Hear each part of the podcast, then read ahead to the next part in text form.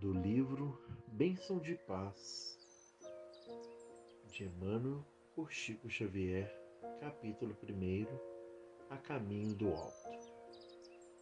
Porque eu sou o menor dos apóstolos. Paulo, primeira carta aos Coríntios, capítulo 15, versículo 9. Decididamente, muitos defeitos nos caracterizam ainda o progresso moral deficitário. Não nos será lícito, porém, esquecer algumas das bênçãos que já conseguimos amealhar com o amparo do Mestre Divino. Não temos a santidade. No entanto, já nos matriculamos na escola do bem, do bem aprendendo a evitar as arremetidas do mal. Não dispomos de sabedoria, mas já percebemos a importância do estudo diligenciando e tesourar-lhe os valores imperecíveis. Não possuímos a inexpugnabilidade moral. Todavia, já sabemos orar, organizando a própria resistência contra o assédio das tentações.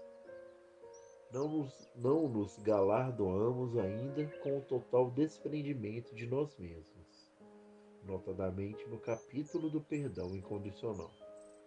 Contudo, já aceitamos a necessidade de abandonar a concha do egoísmo, exercitando-nos em diminutivos gestos de entendimento e fraternidade para alcançar a vivência da grande abnegação.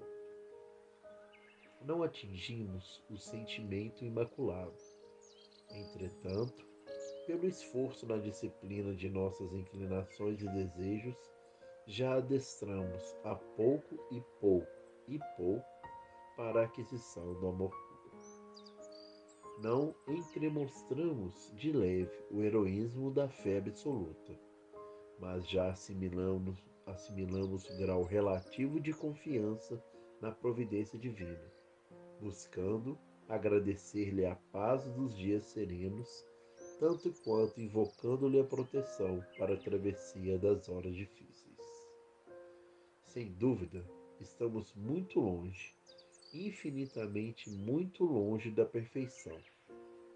Cabe, porém, a nós, aprendizes do Evangelho, a obrigação de confrontar, confrontar-nos hoje com o que éramos ontem e, a nosso ver, feito isso, cada um de nós pode, sem pretensão parafrasear as palavras do apóstolo Paulo, nos versículos 9 e 10 do capítulo 15 de sua primeira epístola aos Coríntios.